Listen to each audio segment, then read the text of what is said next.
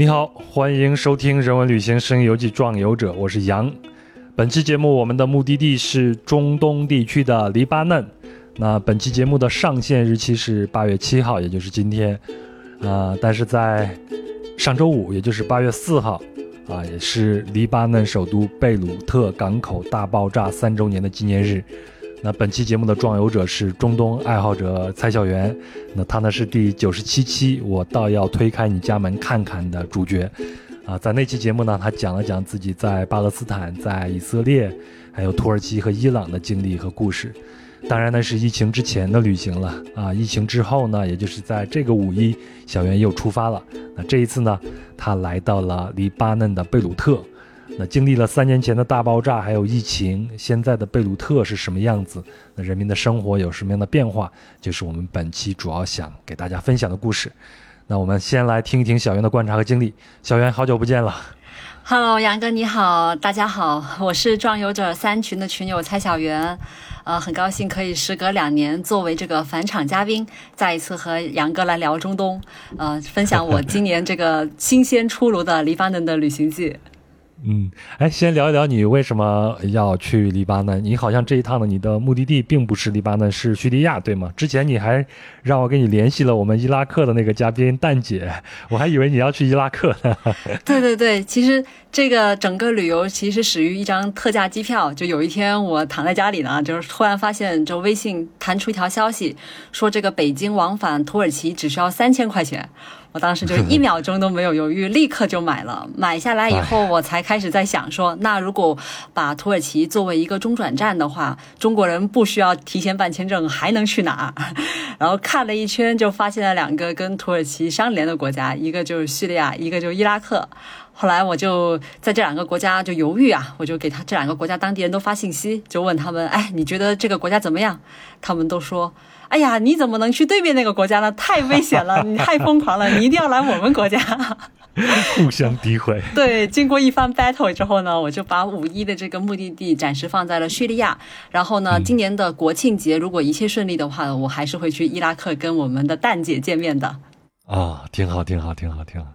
那那其实呃，黎巴嫩算是你中专中间中转的一站是吧？但是故事都发生在这儿了。对对对，其实呃，叙利亚虽然有两个国际机场，但是呢，他们还目前还是依然会偶尔受到这个以色列的这个火箭弹的攻击。所以的话呢，呃，按照国际游客一个比较惯常的一个呃旅游路线，都是会先从第三国飞到黎巴嫩，再从黎巴嫩陆路包车进入叙利亚。所以的话，黎巴嫩呢，相当于是一个路过的一个国家，但是呢，它也是我心中心心念念已久的，一定要去打卡啊，一定要去。亲眼看看的一个国家，因为它虽然在中东，但是它被认为是最不像中东的中东国家。无论是它的宗教文化呀、地理风貌啊，都和这种狭义上的阿拉伯世界是非常不同的。哦，对，我们就说这个呃，它的位置吧，它它是位于这个地中海的东岸嘛，它是被呃叙利亚和以色列夹着的。那整个国家的面积呢，和我们。和我国的这个天津差不多大，也就是说，如果是沿着地中海开车的话，四个小时就能把整个国家从南到北走完。如果是东西方向就更快了，三个小时之内绝对可以穿梭过去的。但是，就咱就说这么小的一个国家，它却有着非常复杂的这个民族还有宗教党派的这个差异。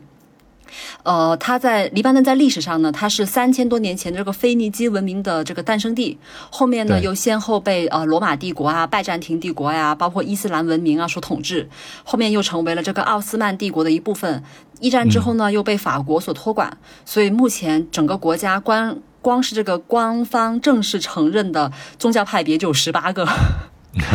就我们我们日常大概勉强能够数得出来的，像是这个呃。呃，穆斯林的话可能会有逊尼派、什叶派，也可能会有一个叫德鲁兹派的，就不太算是穆斯林的一个穆斯林。然后另外呢，在基督徒里面又可以分为马龙派呀、这个希腊东正教啊、罗马天主教啊，甚至还有亚美尼亚东正教。所以就是说，这个国家其实是非常复杂的，甚至是呃，由于过于复杂了，这个政府出于政治稳定的原因呢，在一九三二年以后就再也没有做过人口普查了。你可以想象吗？杨哥已经快一百年没有做过人口普查的国 现代国家。对你刚才说他有各种的宗教派别嘛？那我们在贝鲁特，因为我在二零一三年的时候也去过一次，嗯呃，当时你你也会发现啊，就是在街头上你走的时候，一会儿你能看见这种清真寺啊，一会儿能看见这种基督教的这种教堂啊。都在你的身边一个一个的呈现出来。对的，对的。其实我今呃，在十年之后的今天，我在走在呃黎巴嫩的街头，也是一样，就是被这种非常复杂的这种街头的建筑文化这种多样性所震撼。包括像是呃一九七五年到一九九零年这十五年内战的时候留下的那些对弹痕，然后早期的这种罗马的教堂、伊斯兰的清真寺、亚美尼亚的建筑、哥特式的建筑都非常的多。当然，我比你还更多了一个，就是二零一五年的雪松革命和二零一九年的十月革命留下的那些那些涂鸦，还有就是二零二零年这个贝鲁特大爆炸所这个破坏的一些建筑，他们到现在都还就是这种沉痛的历史还留在那里。哎，我我是二零一三年去的嘛，我后来也写了一些呃关于啊、黎巴嫩的东西啊，但是我收集的资料可能有一些已经过时了，我想再跟大家再分享一下，如果有哪些过时了，麻烦小袁再跟我更新一下，好不好？好嘞，好嘞。啊，我们前头就提到它有各种的这种呃呃宗教嘛。现在呢，黎巴嫩可能是整个阿拉伯地区唯一一个不是由穆斯林执政的这个国家。嗯，那按照他的呃，就是一九四三年独立时候的民族宪章规定，他现在的总统是由基督教马龙派来担任，那总理呢是由伊斯兰教的逊尼派担任，但是议长呢是由伊斯兰教的什叶派来担任，因为他们的这个国家也是实行三权分立的。嗯啊，呃，所以这可能就是我们现在在啊、包括你，我相信你也在那边能看到，在贝鲁特的街头，我们能看到那些穿着非常时髦的短裙短裤的这种女士啊，但是也同时能看到那些一身的黑袍，把自己身体遮得严严实实那些女孩子，可能都出现在同一个街区或者出现在同一个商场这样的一个原因。嗯、另外呢，就是在呃一九四三年呃建国以后，在其后的这三十年间呢。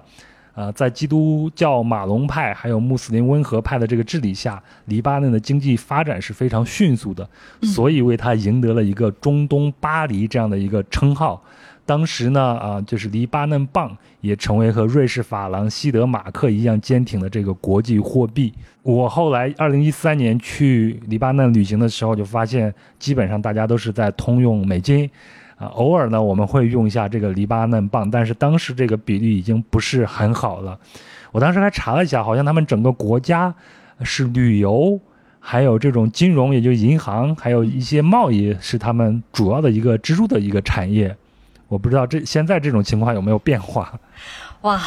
这个听你讲十年前这个事情，真的特别的感慨，因为在二零一三年以后，其实黎巴嫩整个经济社会有很大很大的变化。我也去查了一下，就是你刚刚提到二零一三年，当时黎巴嫩的 GDP 的总值呢是四百三十亿美元。后面大概有呃五到六年的时间，可以说是比较缓慢的在往上升。到二零一九年的时候呢，黎巴嫩的 GDP 总值呢是到五百二十亿美元，也就是说大概缓慢的增长了一百亿左右。那他的他当时确实是这个国际旅游，然后还有这个呃银行金融产品是他们的主要的经济来源。但是到了二零一九年，就发生了一个天翻地覆的变化。也正是因为你刚刚提到的，黎巴嫩国家他一直把他们国家的这个汇率和美元进行挂挂钩，但实质上呢，黎巴嫩它本身是没有一个非常丰富的这种实体经济可以进行外贸的出口去换外汇的，所以他们国家一直是通过发行银行上面的一些理财产品，以及非常高回报的这种储蓄利息来吸引这种民间贷款，就整个中东国家它都吸引他们的民间贷款，然后他再把这些钱借出来，然后去进行一些其他的一些投资和这个债务。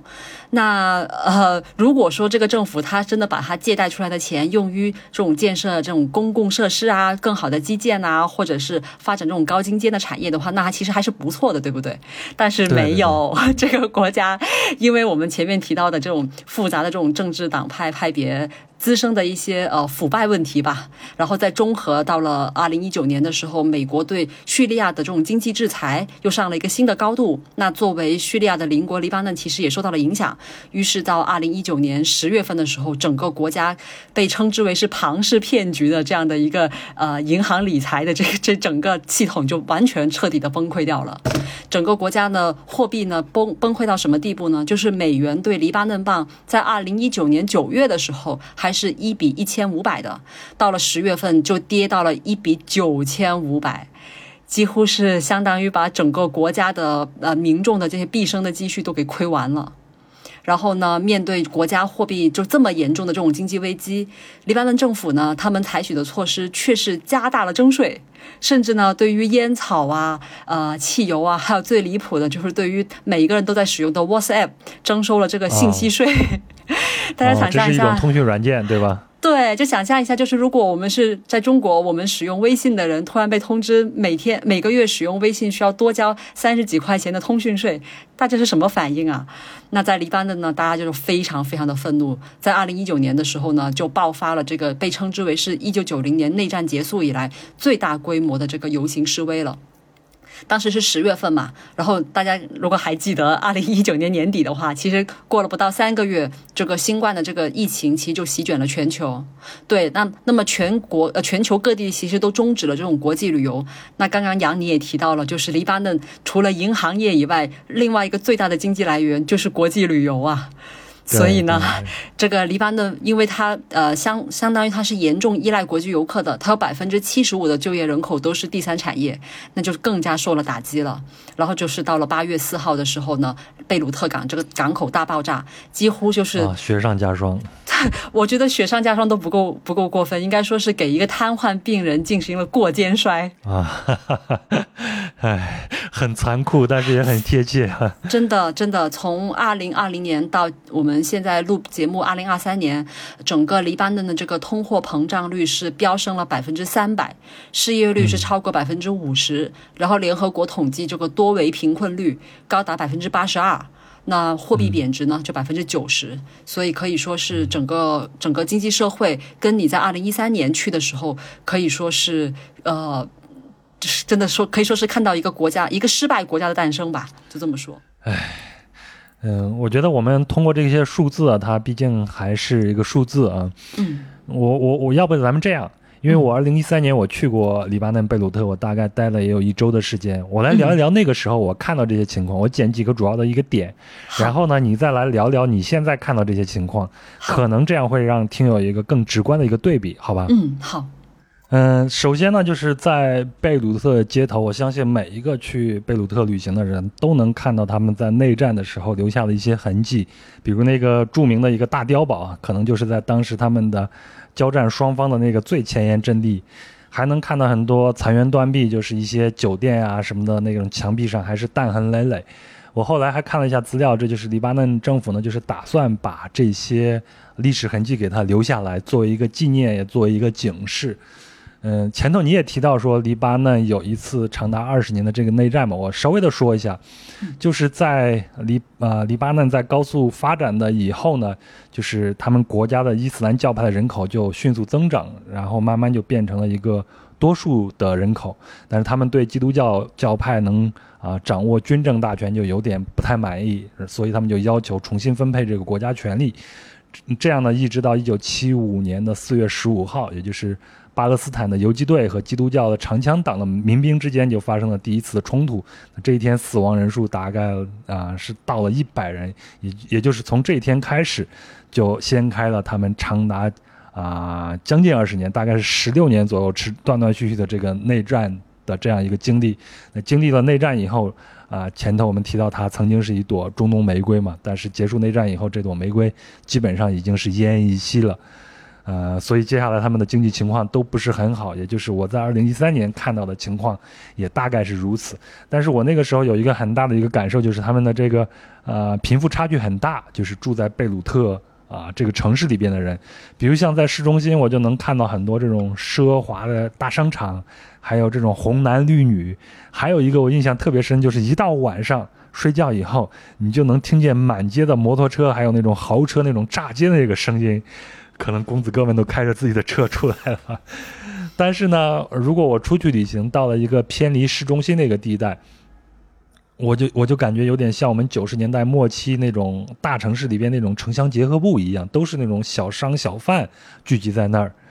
呃，另外呢，一到乡下，你比如像我去啊巴尔贝克，也就是在它呃贝鲁特大概东北八十五公里处那个巴尔贝克神庙。这几乎是黎巴嫩的一个国家象征，就跟我们国家这种长城一样，它是一个罗马时代的一个遗迹。但是在那里边一个游客都没有，只有我们三个中国人，没有其他的游客。那出来以后，就一个小贩就缠着我们要卖那种阿拉伯式头巾，他也用那种汉语发音叫做阿拉法特，也不知道哪个游客叫他的。他把那个头巾塞到我手里边以后，就再也不拿回去，他就把手背在自己的后头，然后一直跟我说 “please please please”。那最后实在没办法，看起来确实挺可怜的，我就把它给买下来了。所以我就感觉那个时候他们整个经济形势都不是很好，但是呢，在整个国家它的呃这个消费又是很高的。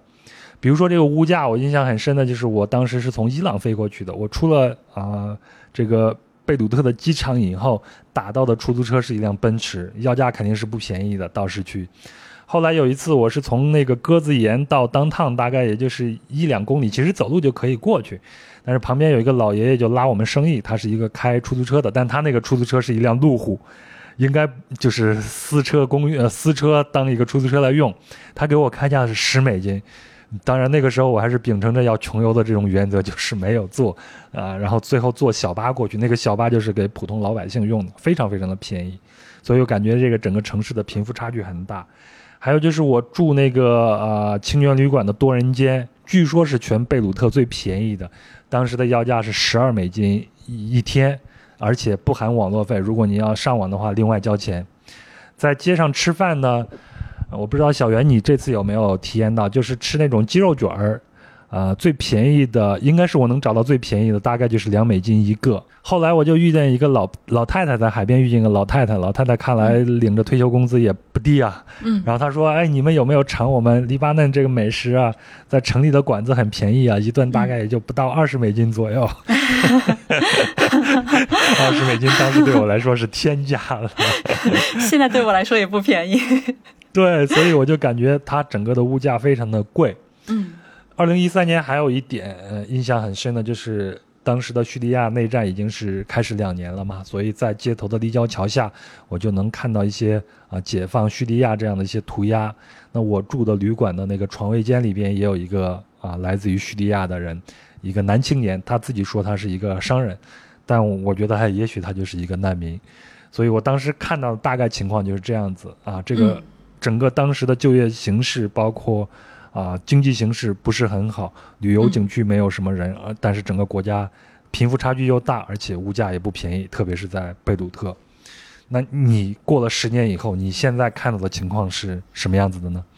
嗯，听你说完之后，有一些地方我是觉得非常的熟悉，是有重叠的；有一些地方我必须说是更加严峻、更加严重了。我觉得可以用一个词来形容，就是贝鲁特折叠生活。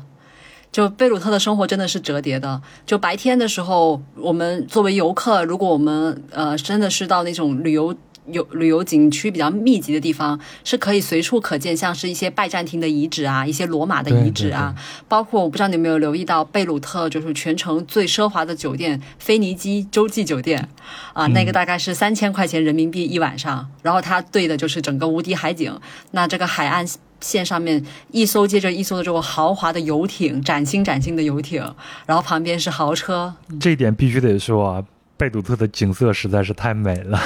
你走在街上，穿过楼群那个缝隙一看，你就能看见湛蓝湛蓝的地中海。对的，对的。然后另外呢，就是它的这种餐饮和夜生活，呃。如果是按照美元结算的话，相对于地中海的西岸的国家，甚至于相对于它南边的以色列来说，它还是相对来说对于国际游客是便宜的。所以作为一个曾经的这种中登游游乐场吧，到目前为止，它也依然还是美国、法国的一些呃游客的这种游旅游的目的地。那你刚刚有提到的，你所在那个呃，有路路过一个时髦的街区，我我想应该是这个马马马哈尔社区啊，它很出名，它有那个彩色的阶梯。那我当时在那里的时候，我甚至有一度我都看不到一个阿拉伯语，所有的菜单都是美元，呃，都是呃和这个价格都是用美元标标记的，菜单也都是全英文的。对，那但是呢，就像你说的，稍微往这个游客区稍微走五走五步吧，都甚至都没有五米，你就会看到一个。呃，布满了这个垃圾，然后是这种呃电缆。这个电缆我不知道你二零一三年去的时候会不会觉得很明体感很明显哈。我现在去真的是体感非常明显，就是这个天际线本来是很美丽的，本来这种十四世纪的亚美尼亚建筑啊，十五世纪的哥特式建筑啊，本来应该是拍照很好看。但是当我用手机拿出来取景的时候，我就发现我这个取景框里面全是这种黑色的这种。长长短短的、粗粗细细这种这种私人电缆，他们是怎么回事呢？就是因为呃，黎巴嫩现在整个国家都是陷入了一个国家电力极其短缺的一个状态。它能短缺到什么地步？就是国家的国家电网每天二十四小时里面只能够供应两到四个小时的电力，而且是不不定时的，就可能昨天是五点钟来电，今天可能要晚上八点才来电，是不知道的。所以，绝大部分的人呢，都必须是向这种私人电力公司来买电，买发电机也好，或者是接入他们的电网也好。我要向你确认一下，现在黎巴嫩或者说贝鲁特，它的供电是两套系统，一套是国家电网的电，一套是私人电力公司的电，对吗？对。如果国家电力公司电不够供应的话，就由私人电力公司来补充上。所以他们要交两套话费，呃，电费。电费是的，是的，每个人要交两套电费，而且呢，国家的这个电费怎么说呢，也是有这种国家补贴的，相当于说，呃，一个人的话，每个一个家庭每个月大概是十美元左右的电费就可以了。但是这种私人电费，你就可以理解为它是价格是非常非常昂贵的。一个月如果说是不开暖气的情况下，也要大概如果不开冷气或者暖气，也需要大概八十美元左右。如果开了冷气或者暖气呢，就要大概一百三十美元左右。但是我想，这是一个月的价格。一个月，我想请你猜一下，黎巴嫩人一个月的平均工资是多少？如果一个。电费都需要一百三十美金的话，那我觉得他们一个月能收入到两千美金吗？两千美金的话呢，如果是给联合国或者给欧盟工作的话，也许是可以的。但是如果一个黎巴嫩普通人，他如果不给他如果不领美元或者欧元，他如果是在政府上班，不如说他是在一个私呃公立学校上班的话的一个老师，他一个月的月薪是两百美元。两百美金。对。那要拿出那么多来，如果想充分供电的话，就要拿出那么多钱来去交电费。对，所以可以说有很大一部分的黎巴嫩普通百姓，目前他们是给电力公司在打工，就是他们每个月的工资基本上都交电费就已经交完了。他们就陷入了一个被联合国称之为是多维贫困的一个状态，也就是说，他们为了供电，他们只好就是减少自己吃饭的这个分量，甚至是减少参数。可能有些人就必须把早餐给省略掉，有一些人必须把呃中午稍微吃饱一点，就把晚上给省略掉，就是一个非常尴尬的一个情况。然后呃，目前其实我当时在现场呃。我我在我记得我当时在街上买一个鸡肉卷大概是五美元吧，那可能跟你十年前比，跟你十年前比，可能觉得涨得不太多。但是你要想，这个国家的购买力是跌了百分之九十的。对，但是十年前我在那边的时候，我并没有感觉到电力紧张。嗯，所以他现在这个电力出现这么大一个问题，跟他的那个大爆炸有关系吗？呃，是这样子，大爆炸可以说是压死骆驼最后一根稻草吧。其实，在二零二零年以前，也就是大概二零一七一八年左右的时候，当时呢，黎巴嫩这个电力就已经是一个呃不稳定的一个状态了，每个每天大概会停电十个小时，严重的时候大概十七十八个小时。呃，二零一九年的时候大概是十八个小时左右，然后是爆炸完之后就是只剩下二十就停电二十个小时，甚至二十二个小时。呃，总体来说，与其说是这个呃电是因为大爆炸的原因，还不如说大爆炸其实也是跟停电一样，也是整个国家政府腐败还有政府失能的一个一个结果。对，可以这么说。呃，我记得我当时在呃黎巴嫩的时候，我也问过好多人，就是黎巴嫩何以至此啊？大那大家很多人就说，其实还是一个国家里面的一个呃政党呃分蛋糕的一个问题。他们国家目前的政党斗争到什么地步呢？就是就连联合国，包括像国际货币组织，还有世界银行都提出说，哦，我来帮帮你吧，黎巴嫩，让我来帮帮你。但是因为国内的这些党派啊，他们没有办法就这个呃经济救援的方案达成。共识，所以一直到现在，呃，货币基金都没有办法正式加入进来。而黎巴嫩自己呢，一会儿是总理辞职，一会儿是总统大选流产。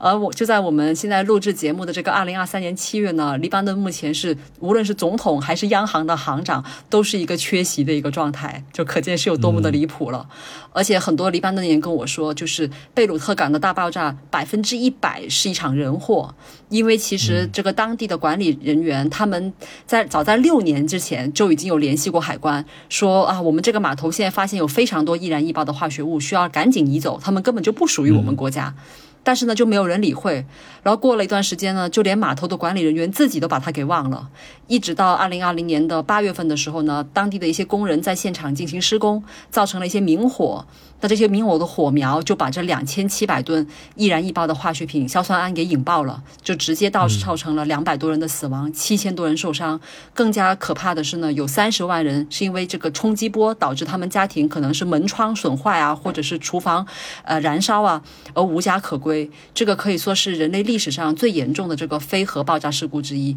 呃，也是千禧年之后呃最严重的非核爆炸，直接炸掉了国民总值的 GDP 的一半。嗯，我们确定录这期节目以后呢，我还在谷歌地图上查找了一下我十年前在贝鲁特住宿那个地址，也就是说，呃，就是当时最便宜的那个青年旅馆啊。我看了一下那个位置，如果假设我在二零二零年的七月份还住在那个位置的话，那那一场大爆炸一定会波及到我，我们住那个房子一定会被，呃，一定程度的摧毁。所以后来就是我看了一篇报道，就是你刚才提到那个非常有调调那个街区，我不知道它怎么发音啊，就是有彩色阶呃彩色阶梯的那个街区。嗯，我看到很多报道说那个街区也基本上就有很大很大程度的一个损毁了。是的，其实呃，那个街区叫 Mar m a k a 我希望我发音对了，因为好像是一个法语的名字哈。呃，这个街区是可以呃，就相当于是呃上海的巨富长，呃，北京的三里屯这样的一个非常时髦的、非常呃具有这种呃时时尚艺术气息的这样的一个街区。但同时呢，它也是这一次呃受损严重呃最厉害的一个一个街区。那但是。这么严重的一个国难，一直时至今天，三年之后的今天，还没有一个呃高级官员是被惩治于法的，甚至都没有一份官方的责任事故书来进行公布。相反呢，这当时负责这个调查事故的法官，呃，过了一年呢就被撤职了，又换了一个新的法官，新的法官上任呢，过了一年又被撤职了，甚至呢还被现在的呃黎巴嫩这个首席的这个检察官所起诉。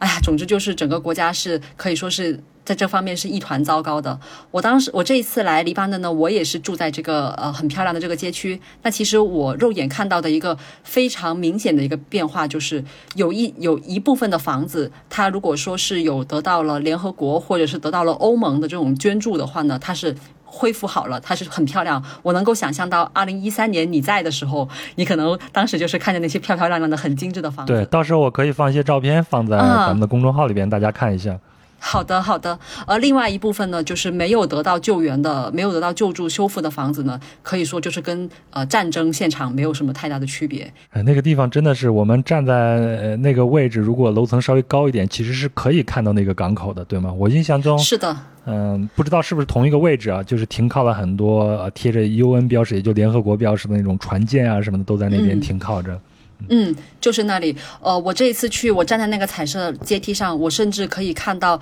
储存了黎巴嫩将近一半呃粮食的那个粮仓。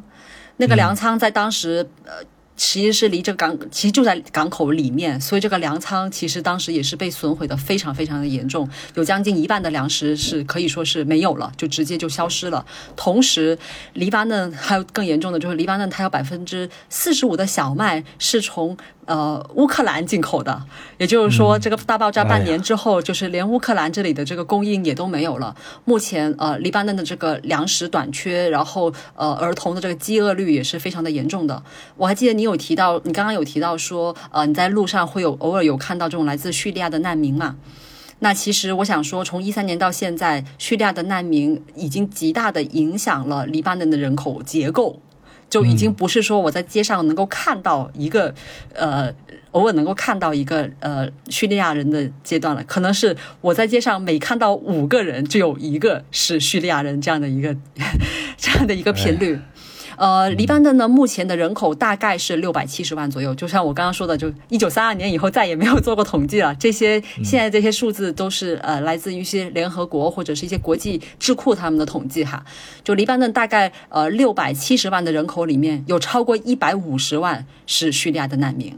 啊，另外还有四十八万左右呢，是巴勒斯坦的难民。所以说，这个国家呃，目前的这个呃人口经济结构，其实都跟一三年比，可以说是更加呃情况会更加严重一些。对，正是因为它不停的涌入周边国家的一些难民嘛，所以才导致他们国内的这些啊宗教力量啊、政治派别的力量在慢慢的改变。这可能也是前头我说他们内战发生的一个原因之一啊。嗯嗯嗯，另外一个，咱们提到了这么多，嗯，比较残酷的这个事实，包括他们国家能力的这个不足，但我想最终啊，影响到的还是老百姓的生活。我我好像在你的朋友圈看到一个挺有意思的一个照片，就是你的朋友会自己垒一个。呃，这个叫什么土暖气是吗？就是为了能能够舒服一点过冬。能不能跟我分享一些你在那边见到这些老百姓，他们到底是怎么生活？而且前头你也提到，呃，你在那边是，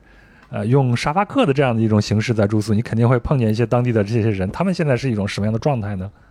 嗯，好的好的，要不我就先说一下我是怎么到达黎巴嫩的，然后我再说一下 我在黎巴嫩遇到的一些奇人异事，怎么样？好，好，好。嗯，好的。其实我呃上一次来分享就第九十七期的时候，我有跟呃听友们就介绍，我一直在国外一直使用一个叫沙发冲浪的这样一个软件，可以帮我快速的去结识到当地人，然后由当地人可以呃在他们的帮助下快速了解和熟悉一个国一个陌生的一个国家和陌生的城市。那这一次呢，因为也是呃我主要的做攻略的就重心都在叙利亚了，所以呃黎巴嫩的话我只停留了四天的时间，我就想啊，要不我就重新登录一下这个三年没有用过的这个沙发冲浪的软件啊，重新跟世界建立联系。有变化吗？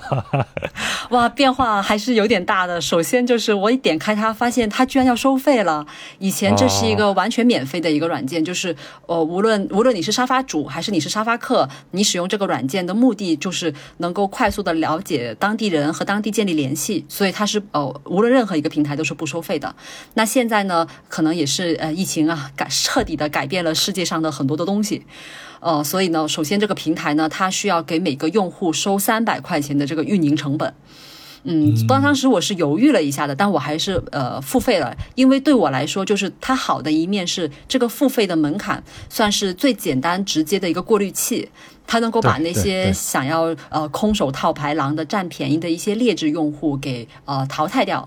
所以呢，呃，我重新激活了我这个用户之后，大概花了一两天的时间吧，我就联系上了三个黎巴嫩的本地人。呃，我看他们的这个基础的就个人页面的介绍还是比较靠谱的。如果是疫情前的话，我可能就会觉得，哎，那我可以住在他们家里面，可以看看他们家的客厅了。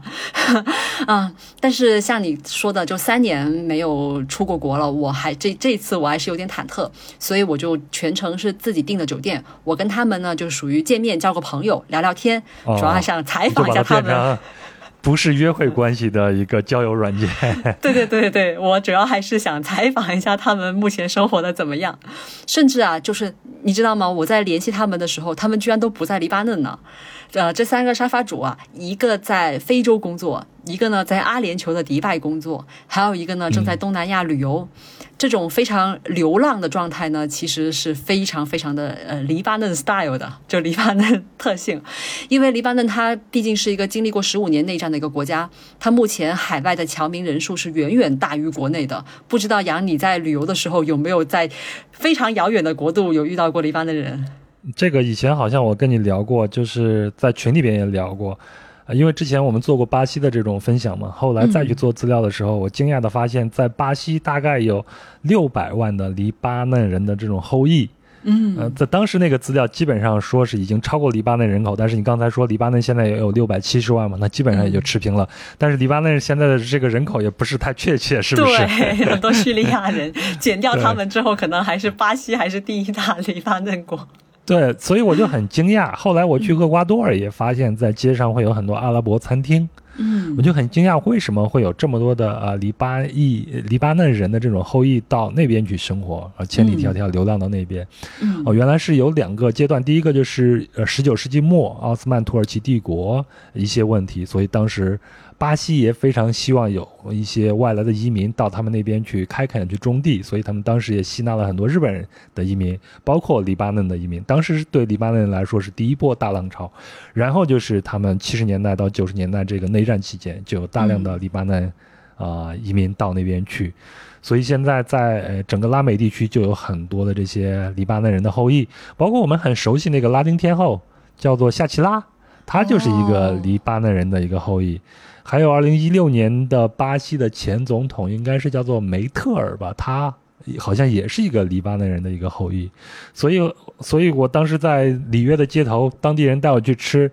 里约的特色的呃 这个食物的时候，居然带我去的是阿拉伯的呃就是黎巴嫩人后裔卖的那些什么什么炸的那种三角，有点像我们那种煎饺啊什么那样的东西，太神奇了。对，所以他们的离散还是有有有一些历史的原因，也是一个大传统了。我想这次大爆炸之后，可能会更多人会出去吧，包括像你说这三个人都在海外生活。对对，我这次算是赶上了黎巴嫩的第三次离大离散了，可能是，因为呃，根据我的这个行程安排呢，我是会先飞到土耳其，再从土耳其当地时间大概两点多降落在呃黎巴嫩，然后呢早上七点钟我就会直接入境叙利亚了，在叙利亚玩一周之后再回到黎巴嫩，大概休息三天，然后回国。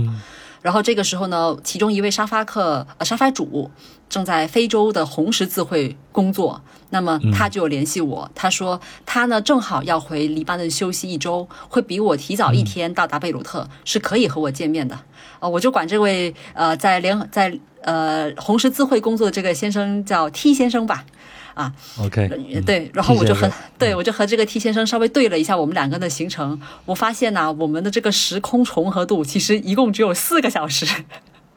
就是四个小时之后我就要去叙利亚了，后面他的休假也就结束了，他就回非洲了，然后再扣除到扣除这个在机场排队安检啊，还有高速路的时间，我其实和他一共只能在早上五点到七点这两个小时聊天，所以基本上就等于是见不着了嘛。然后这个时候呢，T 先生呢就把他的家庭地址发给我了。我点开谷歌地图一看，发现啊，我订的酒店居然呢就在他家的斜对面。我真的，我真的太震惊了。所以是在那个艺术街区那一带，对吗？呃，对的，对的。因为你也知道，就是贝鲁特，它是一个中东旅游名城嘛，它怎么着也有上千家酒店了。我居然就偏偏选了一个他家门口的酒店。于是呢，我就跟这个 T 先生说：“我说，哎呀，行吧，既然这个命运都已经安排上了，那你要是不介意的话，我们就早上五点在酒店大堂，呃，稍微唠唠嗑两个小时吧，喝个早。”早咖啡对吧？对对对，吃个特别特别早的早餐，然后呢，我就把我的这个航班信息呢都发给他了。呃，过了几天之后，我就顺利从北京出发，然后呢一路到达了土耳其的伊斯坦布尔的机场。当时大概是晚上十一点多吧，我就收到了 T 先生给我发的信息。呃，他就问我说：“啊，你这个去贝鲁特的这个航班是否正常呀？呃，能不能准时起飞呀？”我一看，好巧不巧，居然还延误了一个小时。只剩下一个小时见面时间对，只剩下一个小时了。哎呀，我就一边走向那个登机口，然后就一边给他发信息。哎呀，不好意思，不好意思。呃，就在这个时候呢，有一个人突然堵在了我面前，而且还喊了我的名字。我一抬头，这个人长得怎么这么像 T 先生啊？我我怎么会在伊斯坦布尔看到 T 先生呢？我整个人就震惊双倍。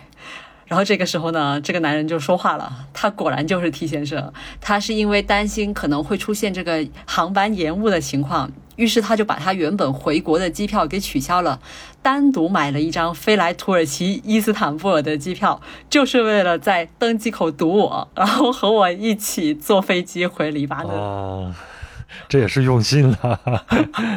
这是这已经不能用用心来形容了吧？当时我的脑袋就是哔哔哔哔，对吧？对对对对对，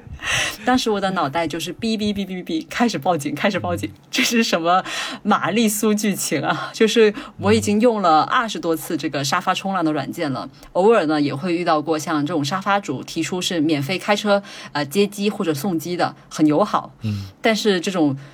像这种就是提前。跨国 坐航班跨洋 来出发地接机的沙发主呢，太离谱了，真的太离谱了。呃，我觉得杨，你可以想象一下，就是一个呃脸上挂着这个霸道总裁微笑的一个中东男子，他就和我说，他说现在我们可以保证呃畅聊六个小时不受影响了。我说。可是我们的座位都没有连着呀，然后呢，他就一脸自信，在登机之后呢，很快就在几乎满员的航班上面找到了两个挨着的空座，就确保我们真的可以坐在了一起。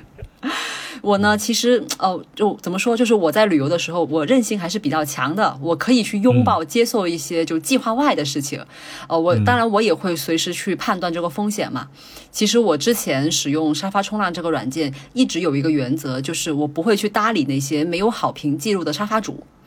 而这个 T 先生呢，他的个人页面是没有任何评价记录的，也就是说，没有其他沙发客跟他见过面。我呢，我完全是因为他跟我是同行，所以对他破例了，啊，就想不到会这么意外吧？我以后应该不会再破例了，破例一次就够了。嗯，我我们现在虽然就笑得很开心啊，但当时其实我还是有点害怕的。我在心里面就立刻这个这个小算盘就开始算了，我就说我一定要确定他真的是在国际红十字会工作才行，否则的话我都有点不知道应该怎么继续我这个行程了。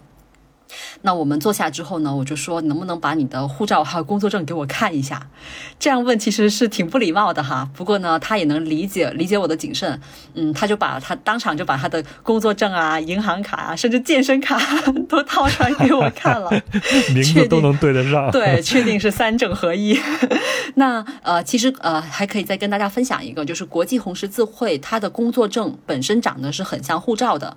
因为当有出现一些紧国际。紧急救援需求的时候呢，呃，红十字会的工作人员是可以凭借他们的工作证，相当于免签证，呃，临时进入一个国家。所以呢，当我确定了他的工作、他的身份之后，我就想，嗯，这个人使坏的风险呢还是比较低的，应该就只是单纯的想做一次霸道总裁而已。于 于是，我就对这个，我就对着这个霸道总裁伸出了我的无名指，指着上面的手指说：“你看我这个婚戒是不是很漂亮呀？” 这其实就是一种提醒，对吧？对对对对对，这个呃，霸道总裁就是笑容逐渐凝固，然后他就小声的问了我一句：“他说，你是在开玩笑吗？”我说：“当然不是啊，大哥，我的个人。”个人页面第一行就已经写着我是和我的丈夫共同居住在北京的呀，很明显他没看嘛，可能就只看了照片就就就给我发信息了，于是这个 T 先生呢就有点尴尬啊，但他也就大概尴尬了一分钟吧，他也是一个韧性很强的人，就很快调整了状态，于是呢我们就是以普通朋友中非常礼貌的这种姿态开始聊天，最后这个飞机是凌晨三点钟降落在贝鲁特的，他就开车把我送到酒店，啊后面我就呃。非常顺利的开始了我的叙利亚的行程，所以就是我跟他呢，就是很礼貌、很友好的聊了六个小时。其实无论是和这个 T 先生聊天，包括和后面的黎巴嫩其他人聊天，我一直会反复问他们的一个问题，就是这个国家到底怎么了？这国家到底 对是怎么走向崩溃这一步的？对，咱们一段小插曲之后，还是要回到正题的。对的，对的，对的，我是很严肃、很认真的在旅游的。那可以在这里跟听友们也再分享一下，二零二零年因为受到这个疫情管控的影响嘛，其实就是呃所有人员流动都是有限制的。那哪怕是这样子呢，在那一年呃受到这个经济崩溃，还有这个呃社会。大环境的影响，也有一万多人是选择了离开黎巴嫩的。到了二零二一年就更严重了，有八万多人离开了黎巴嫩。然后二零二二年呢，还有四万多人离开。这走的人里面，百分之五十三的移民呢是医生、工程师，还有一些高精尖职业。另外百分之四十四呢，技术人员走了。这对一个国家来说是一个巨大的一个损失。对，是一个巨大的中空，而且是中青年的这个中空，还不是中老年的中空。另外还有百分之四十四的离开的人口呢是大学生，就他们是以这种留学签证离开的。另外，甚至就是在政府公务员的部门，也有大概啊一千呃，好像最近一年吧，就有一千多人是申请了正式的离职，这还不包括那些就是呃停薪留职啊、休假那些情况。呃，我还可以再分享一个，就是二零二零年那一年啊，因为这个申请移民到海湾国家的这个黎巴嫩人太多了，你知道海湾国家临时出了一个什么政策吗？他们说，呃，由于新冠疫情的这个感染的风险影响啊，我们暂时终止了所有黎巴嫩男性的这个工作签证需求，但是女性不终止。所以就是当当地人就开玩笑说啊，原来这个新冠病毒是传男不传女，但其实大家心里面也都清楚，就是因为黎巴嫩这个女性还在中东是非常非常美丽的，所以呃，这个海湾国家还是就是在这个呃卡这个工作签证的时候，还是把男性给卡给卡掉了。所以在在这里呢，我又想介绍一下我遇到的第二个沙发主。哎，我先问一下 T 先生，他在外面工作是因为他呃呃，在一九年之前就一直在外面工作了，是吗？他并不是受这个啊经济下滑的这个影响吗？才选择去非洲的？呃，他不是受经济下滑的影响，但他确实是受到了这个大爆炸的影响。T 先生他在二零二零年之前，他一直是在欧盟驻这个黎巴嫩的办公室工作的，哦，也就是说他一直是领这个欧元工资的。所以呢，当二零一九年发生这个黎巴嫩的经济崩溃的时候，其实他在经济上面他的收入是没有太大的影响的。但是像我前面有提到的，呃，黎巴嫩曾经他的银行业有一个类似于庞氏骗局的这样的一个操作，就是他鼓励大家把美元、欧元都换成黎巴嫩镑，存在银行里面会给非常高的一个利率。所以 T 先生他的大部分的积蓄也是清零的，就直接清零了。跌了百分之九十，然后但当时他其实也还能勉强过活。但是到了这个黎巴嫩大爆炸之后，就是当这个整个国家陷入这样的一个灾难，其实他是在心灵上面是受不了了，所以他就是没有办法再面对这个他从小生活的城市，他就把联合国的工作辞掉了。当然，因为他本身是一个人才嘛，所以他就很快找到了呃红十字会在非洲某某一个国家的一个这种人道主义救援的工作，他就彻底的呃离开了呃黎巴嫩和贝鲁特。现在就是长居在非洲。对，我想这样的人还是不在少数的，而且能离开这个国家的人，一定是有能力离开的，还有万万千千离不开的呢。对对对，呃，我想分享第二个这个沙发主呢，他也是呃科技人才，他是一个程序员。那他是怎么离开的呢？他是哦，先说一下他为什么想离开。在二零二零年的时候，他工作的那个单位就在港口。但是因为他个人比较走运，他的办公室啊是背对着港口的那个方向的，所以呢，也就是说他不是那个直面直接冲面向着这个冲击波的那一波受害者。但是他有十个同事是当场上升的，另外一个就是他的一个远房的亲戚，一个表弟，当时是在黎巴嫩的港口做保安的。那这个表这个表弟当然就在现场，就是呃，他们说就是想去给他找骨灰，其实都是找不到他的残骸了，就直接就是，呃，直就直接就当场上升，所以他其实是受到了非常非常严重的这个心理创伤。二零二零年的时候，他就决定要立刻走，但是他呢就碰上了这个前面说的这个海湾国家临时出台的限制令，不允许男性走。当时他是呃算是人生的低谷吧，他当时就是回到了他在山区的老家，就完全没有办法面对一切。当时他的一个女性的好友呢，就为了帮助他，他就说：“那这样子吧，我就先拿这个工作签证，我先到阿联酋去，然后呢，我们两个再结婚，你再以这个伴侣签证来阿联酋。”真的是出于友谊啊，跟他结了婚。于是呢，他现在呢就是在迪拜拿着这个伴侣的签证，然后在迪拜、迪拜、迪拜进行的这个程序员的工作了。然后第三位啊，在东当时正在东南亚旅游，但是后面等我完成了我的叙利亚的旅行之后呢，他也回国了，我跟他也是见了一面。第三位呢是一个四十多岁的一个呃，也是一个男性。那他是什么情况呢？他呃也是一个程序员。但是他当时是对整个中东国家都是比较失望，他通过另外一种方式，呃，选择了一个移民的一个路线，其实是去了加拿大。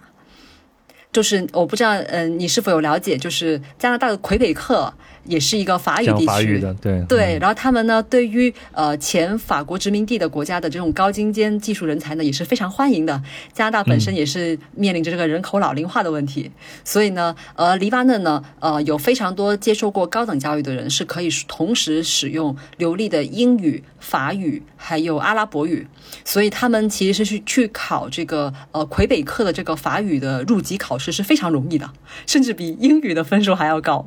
对。所以这个这个呃第三位沙发主呢，目前是刚刚通过了这个就是说抽奖乐透，就是这个移民乐透的这个这个呃 visa，很幸运，对，很幸运，很幸运。所以呢，他如果一切顺利的话，今年应该是也是会润走了。嗯，那这些我遇到的人，他们应该都是属于，首先他们能说英语嘛，我们才能够沟通；其次就是他们也是比较有国际视野的，所以他们也会通过同一个呃社交软件来联系上我。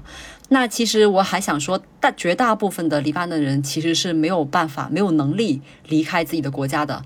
那他们在自己的国家就只能够呃挣挣这个跌了百分之九十购买力的这个黎巴嫩镑作为他们的工资，然后再把百分之八十交给电力公司。所以可以说，生活其实是非常非常的艰难的。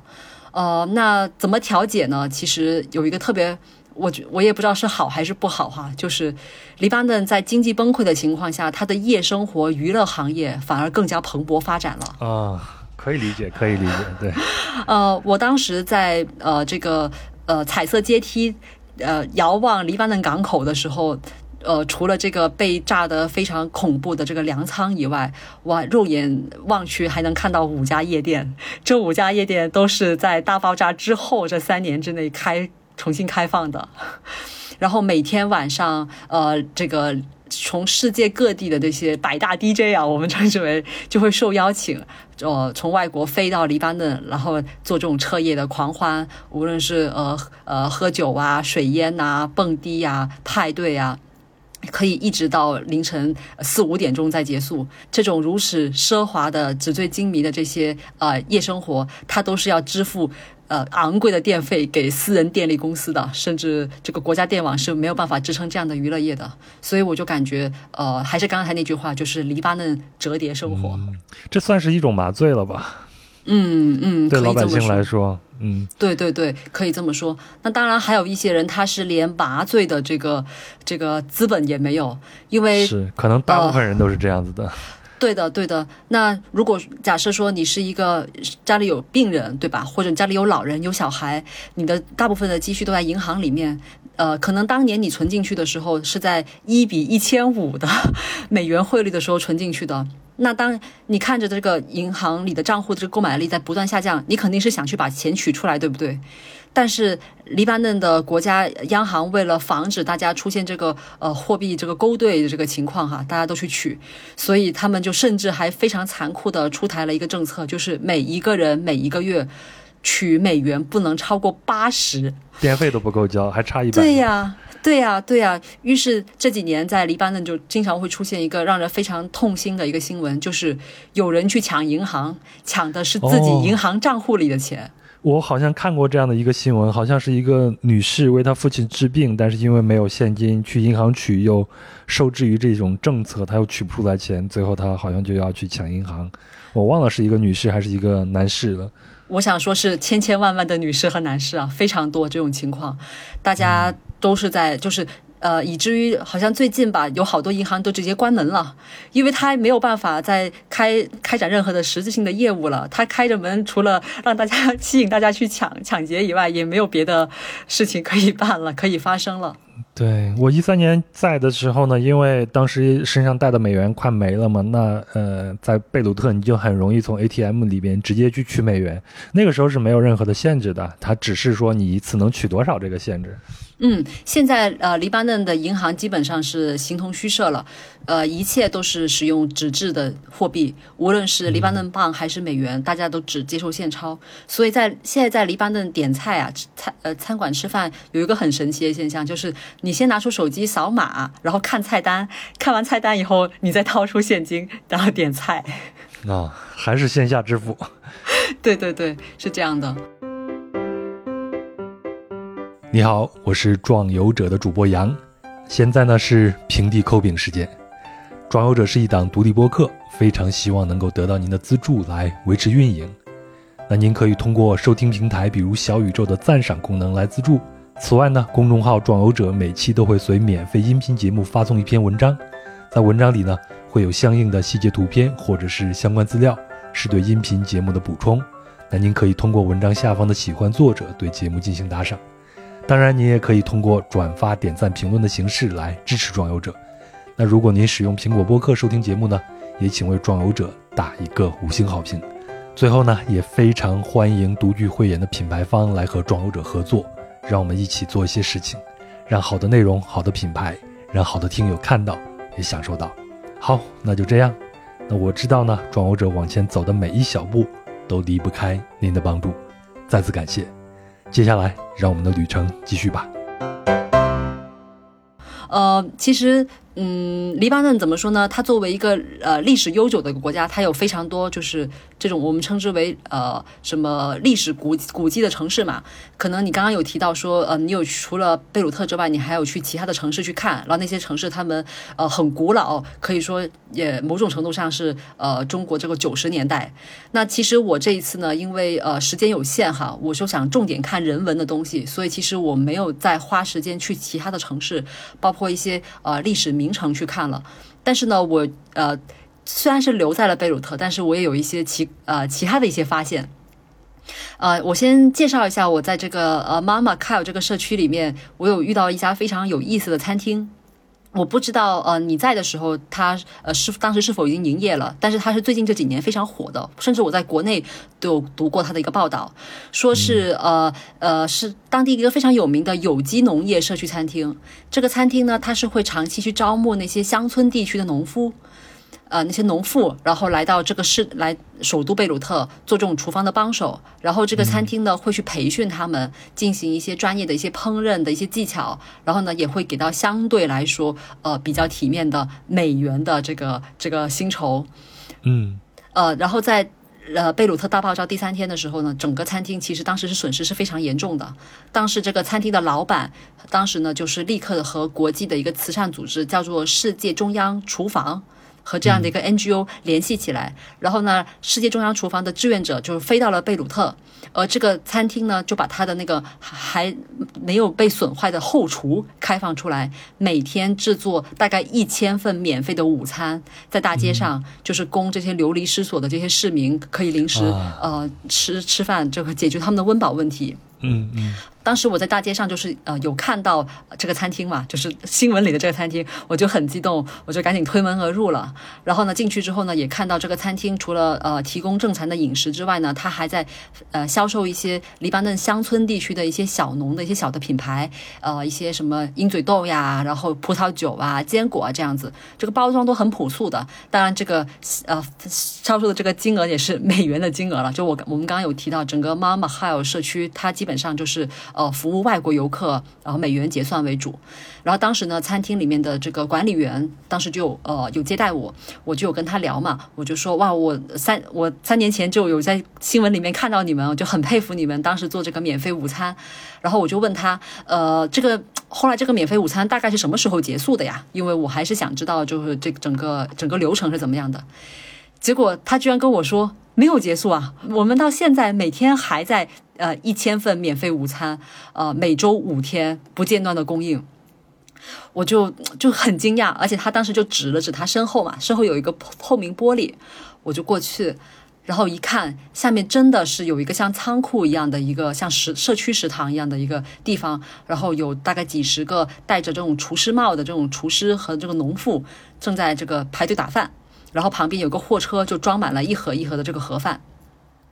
我就。这真的是特别特别感动，我当时就有问他，就是怎么想，真的没有想到能够坚持三年。后来这个呃管理员就有跟我解释说，因为他们当时就是在贝鲁特大爆炸之后迅速响应这个行动力，然后呢是被欧盟，尤其是德国，然后他们了解到了，于是呢是其实是来自欧盟和德国的资金，就跟他们签了一个长期的一个项目，就是因为可能是欧盟和德国也不太相信这政府的这些对 这些行动力，政府失能的情况下，底层互。助就是最有必要的了，也是最行之有效的事情了。是的，所以呢，他们当时就是跟这样的一个呃餐厅，反而私人的餐厅反而是建立了这种长期慈善呃慈善食堂的这样的一个项目。然后这个仓库呢，每周一到周五是做这种慈善的食堂，到周六的时候它会变成一个周末农夫市集，然后周日的时候会休息一天。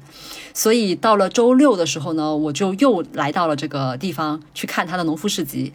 我记得当时是走进去，大概有三十多个摊位，然后里面呢都是一些黎巴嫩本地的一些手工艺人，还有一些面包师，还有一些农呃有机农夫，还有一些这种经营家庭餐厅的小夫妻。我当时在现场大概是转了一圈，然后呢就看到有一个卖康普茶的一个男生，我不知道杨你有没有喝过康普茶？没有呢。啊，它是一种就是用红茶还有白糖发酵的一种天然气泡饮料，其实挺健康的。一般来说，这种工业生产的就很就很不好喝，肯定是这种家庭手工发酵的是最好喝的。所以我就挺开心的，我就走过去问他，我说：“哎，你这个东西呃是不是自己做的呀？”他就看了看我，他说：“你是中国人吗？”我说：“是。”他说：“你知道康普茶来自于中国吗？”我说：“哎呀，我知道的。”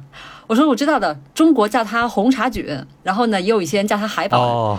原来是红茶菌啊！对，你知道，八九十年代的时候很流行啊，在社会上。对，我说现在很多老人还会做呢。对，除了打鸡血之外，就是就是红茶菌了。哎呀，他如果看到你，他也会特别激动。就是这个这个卖康普茶的男生，因为他跟我说，他说他在这里卖了两年康普茶了，我是第一个知道康普茶来自中国的中国游客。他就现场邀请我帮他拍摄一支 Instagram 小视频，他希望我可以用这个中国的面孔，用中国的口播，然后跟他的消费者介绍一下，呃，这个康普茶的历史和功效。我觉得他还挺逗的嘛，我们就就我就 OK 可以，我就帮他拍了这个视频，然后呢，我们就加了联系方式，我把视频发给他，我问他你叫什么名字啊？他说他叫这个呃卡利克。我说这个卡利克，这个哎呀，中国人记不住啊，实在是不行。他说：“那你知道有一个很出名的文学家叫哈利克·纪伯伦吗？”我说：“啊，我知道，行，我就叫你纪伯伦了。”纪伯伦，对，对 对对。于是呢，我就管他叫，强行给他改了名字，叫他纪伯伦。嗯，后面呢，第二天他就有发信息给我，他说他是其实他不住在贝鲁特，他是住在黎巴嫩那个山脉的地地带，呃，一个叫做这个萨内因的这个山里面。然后他就邀请我去他家做客，为了感谢我，把给他拍了这个小视频。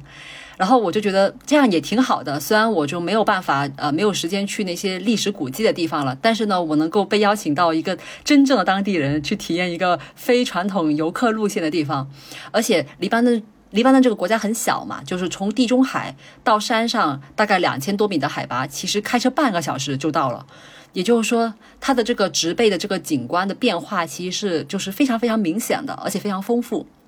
于是我就打了一个 Uber 的车，呃，我就去了他家。这个纪伯伦呢，他三十五岁，他是呃，他从小啊，其实是在山里面的私立学校读书的。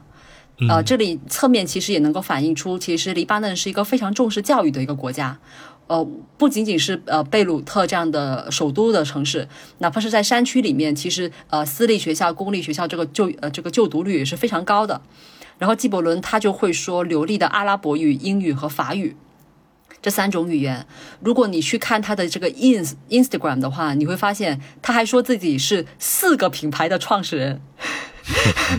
首先，连续创业者，对，持续创业者。首先，他爱喝康普茶，然后呢，一开始他是发酵了康普茶自己喝的，发酵太多喝不完，他就开始卖。于是呢，他就是一个康普茶品牌的创始人。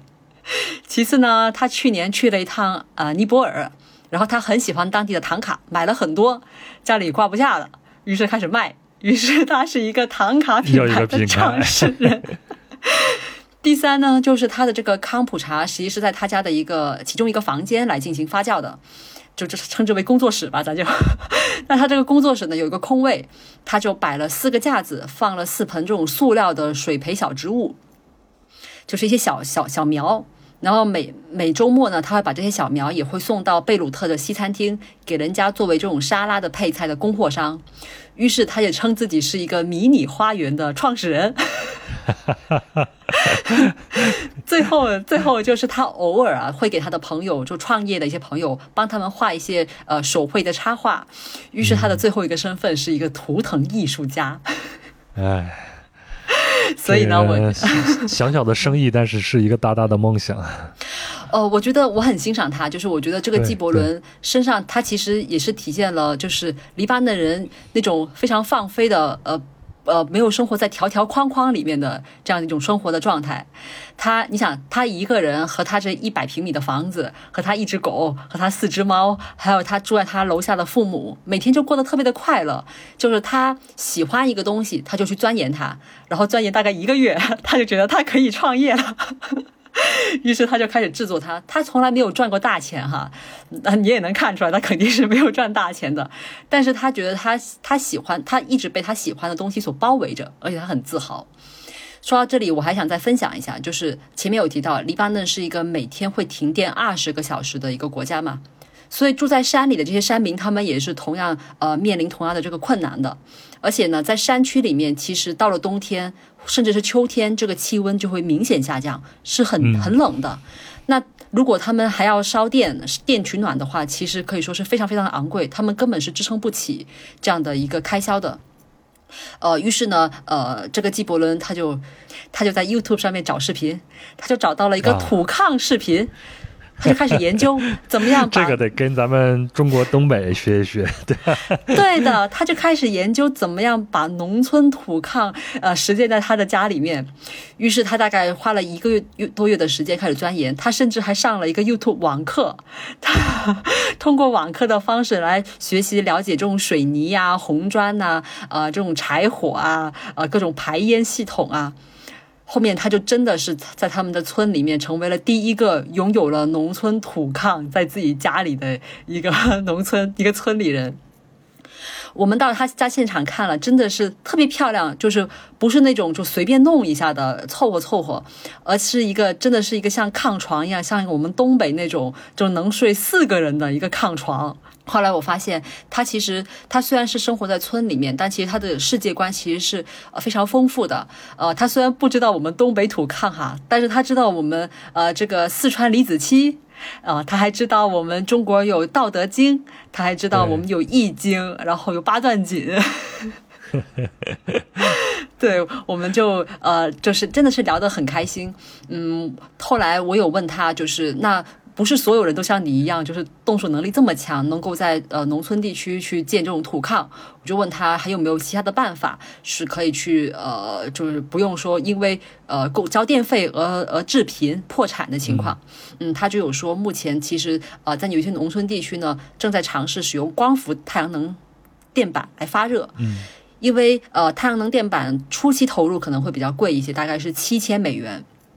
但是装了太太阳能板以后，他们就再也不需要再给任何无论是国家还是这种私人电力公司去供电了，啊，因为中东地区嘛，你也知道的，一年有差不多三百天都是晴天。对，所以的话，他们这种太阳能充是非常的充足的。现在可能就是比较难的是，有没有办法通过一些呃，无论是国家的政策支持，还是说这种国际 NGO 的一些支持，能够帮他们把第一步先呃先开展起来，先把这个光伏板先装起来。对，七千美元对每一个黎巴嫩家庭来说都是一笔巨款了，特别是生活在山区的这些人。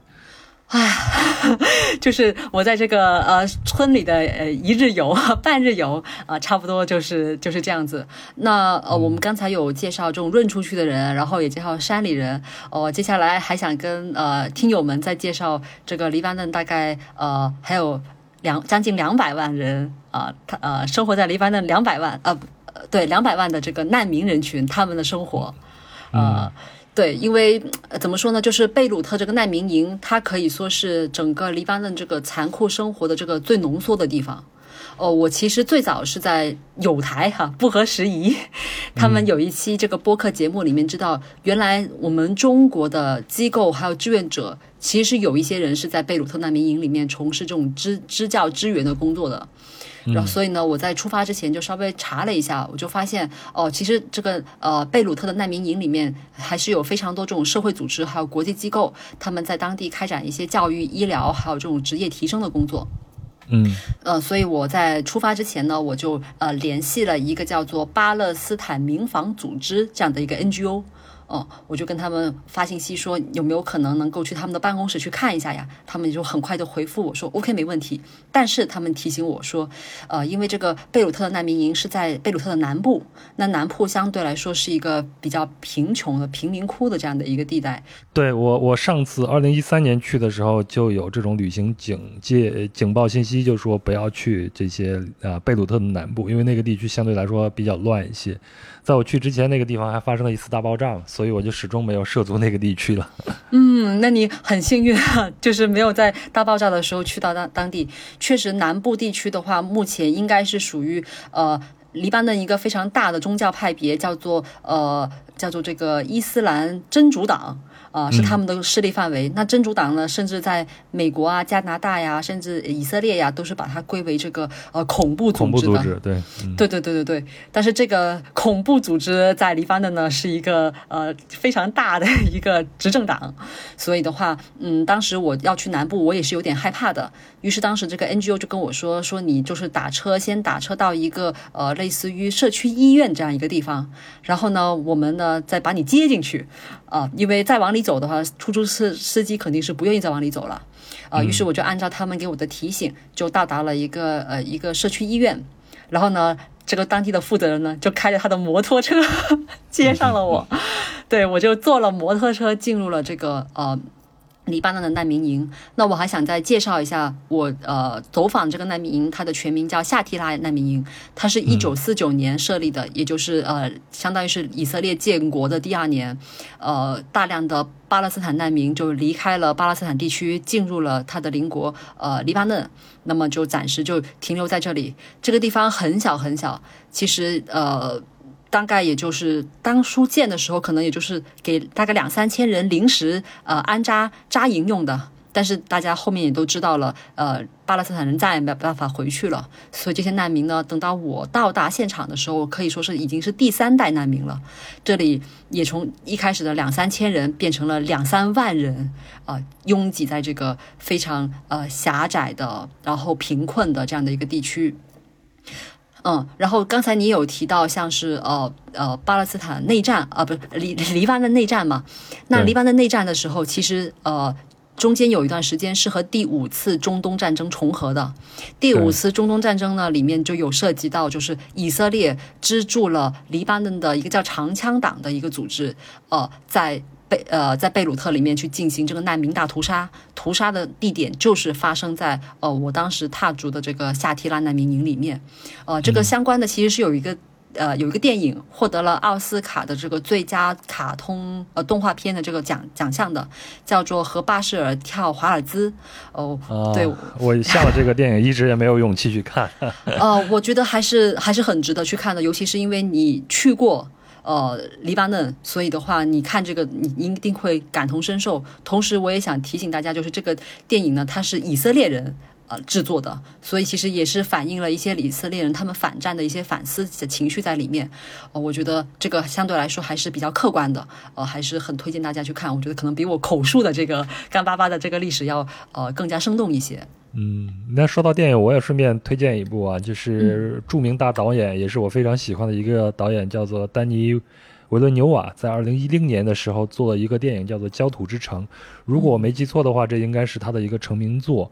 那这个电影呢，它并没有明确交代这个背景是哪儿，但是呢，呃，大概率就是用的黎巴嫩内战来做的这个背景故事。这个看这个电影之前一定要做好心理准备，你会看到一些会感让你感觉到不适的东西，但是你也可以了解到一场内战有多多么的残酷。嗯嗯，是是，我觉得大家呃还是呃就是一个平常心态去看去看待，就是一方面我们肯定也会感到。呃，为他们感到痛苦。另外一方面，我们也要去去了解到，就是越更多的人知道他们的历史和他们的现状，其实是有利于他们改善他们的未来的。嗯，哎，那那我们就回到这个难民营。这现在难民营这些人的生活问题是怎么来解决的呢？他们有工作机会吗？呃，目前这个夏天难难民营呢，有两两万多，将近三万的人，他们大部分人可以说是没有工作的，就是完全是靠这种国际救援，呃，国际救助。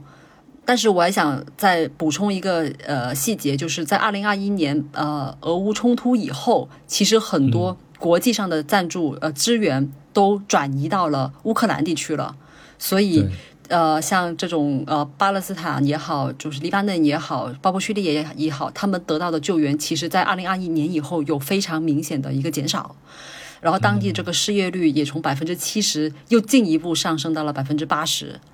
而且呢，就是呃，黎巴嫩也是为了保护自己呃国籍的国民的这个就业，虽然他们也也不怎么样哈，但是呢，他就是呃限制了，如果是难民身份的话，呃，把有七十种不同的工作都不允许做，他们基本上只能从事最低等的呃最体力劳动的那种工作。对我今天下午看资料的时候也看到说，就在最近，嗯，巴勒斯坦的难民还有一个大型的一个游行，就是希望给他们增加一些他们的工作机会。让他们能够有一个相对来说好一点的生活，嗯，但这肯定是一个矛盾体啊，对吧？对对对，呃，我这一次去的话，其实呃，我之前第九十七期的时候，我有介绍过，我在呃呃巴勒斯坦的时候也是到探访过当地难民营的嘛，所以这一次的话，其实我是更我还想除了呃常规的了解当地难民的生活以外，我还想知道当地有没有在做一些自救的一些措施。所以的话，呃，我这次联系的这个开摩托车，呃，车我进去的这个，呃，巴勒斯坦难民组织的这个负责人，他叫侯赛因·迪马西，我叫他侯赛因吧，嗯，他呢就是一个在呃夏提拉难民营长大的一个难民第二代，那他呃本身也是没有工作的，后来他就是。呃，通过一些国际救援的一些职业培训，他就慢慢呃学会了，比方说一些紧急的就呃包扎，包括一些攀岩的一些工作。于是呢，到了呃二零一八年的时候啊呃对，二零一八年的时候呢，他就和他的呃十几个朋友一起呃成立了这个叫做巴勒斯坦民防组织。什么意思呢？就是我想呃。稍微解释一下，就首先贝鲁特的难民营里面的那些呃日常的是工作是不归贝鲁特，也不归黎巴嫩管的，完全是没有没有什么市政管理可言的。所以呢，这个组织呢，他们就相当于是给自己呃居民自治了一个消防局，加一个社区医院，加一个街道派出所，三合一的这样的一个工作。他们平时经常需要去处理，像是一些呃民宅的火灾啊，然后一些违建的坍塌啊，包括一些斗殴啊、调停啊，还有一些医疗急救，就你可以理解为呃。在难民营里面，肯定呃，因为无论是用火的不规范，还是说那种建筑本身就是一些临时搭建，所以肯定会有很多的违建。也由于这种非常高的失业率，所以肯定会有很多呃，无论是吸毒啊，或者是这种呃呃一些一些呃犯罪行为吧。那其实黎巴嫩政府是不会管他们的。他们真的是只能自我管理了，所以像这样的一个 NGO 组织是非常非常的有必要的。那当时，呃，他还跟我说，他说夏这个夏提拉难民营是一九四九年设立的嘛，但是他们整个难民营的第一辆救护车是在这个 NGO 在二零一六年成立的时候才买的，也就也就是说有差不多六十年，这个难民营里面连一辆救护车都没有。嗯，那他们设立了之后，他们就开始进行一些呃。相对来说，你我们听起来比较鸡毛蒜皮的一些这种社区社区干预的工作嘛，但其实，呃，对于这个整个社区的这种居民的生活的托底来说，还是非常重要的。甚至很重要，很重要。在贝鲁特大爆炸后面的前十几个小时，这个黄金救援时间的时候，这个 NGO 他们都全员出动，离开了难民营。到了贝鲁特港口，去给贝鲁特港口的黎巴嫩的这本国人去进行这种紧急的救援。哎，那他们的收入主要还是来自于这种国际援助吗？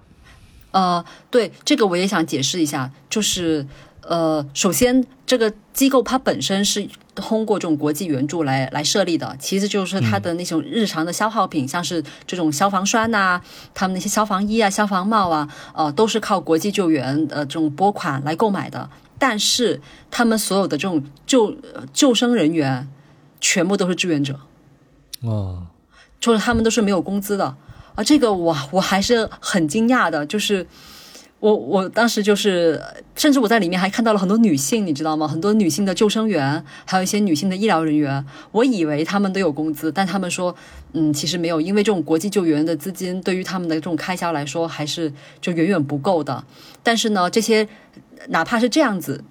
还有这么多人愿意待在这个 NGO 里面去做这种志愿者的工作，就是因为呃难民营本身的生活确实太糟糕了。他们在这里也算是一个，首先是一个安全港，尤其是对于女性来说，她们本身就没有任何的就业岗位。其实她们无无论来不来 NGO，他们都没有任何的经济收入。但是他们如果待在这个 NGO 里面，首先他们学习到一些医疗知识、一些医疗急救的知识，这些东西他们对于他们的家人也是有帮助的。其次呢，就是他们待在这里，相当于是形成一些女性的互助一样。那其实某种程度上也能够减少在家里面面临家庭暴力的一些风险，还有一些性暴力的一些风险，所以对他们来说还是挺重要的。我在现场就是有呃通过这个呃迪马西呃帮帮我翻译嘛，就是我就有呃了解到当地。有一些呃女志愿者，她们可能本身只是中学的学历，她们也不会英语，哦、没办法跟我直接交流，但是她们就通过翻译有跟我说，呃她有四个孩子，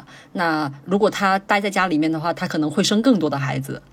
但是她在这里的话，她就学会了怎么去教、去照料她的孩子。她觉得对她来说是非常不一样的。这确实是一个安全感了。呃，后来呢，我还去了，她是呃，它叫做阿萨阿萨玛 Crack 呃 Bank，意思呢是这个阿萨马板球俱乐部。我不知道杨，你有没有听说过板球这个运动啊？当然，在印度的国球嘛，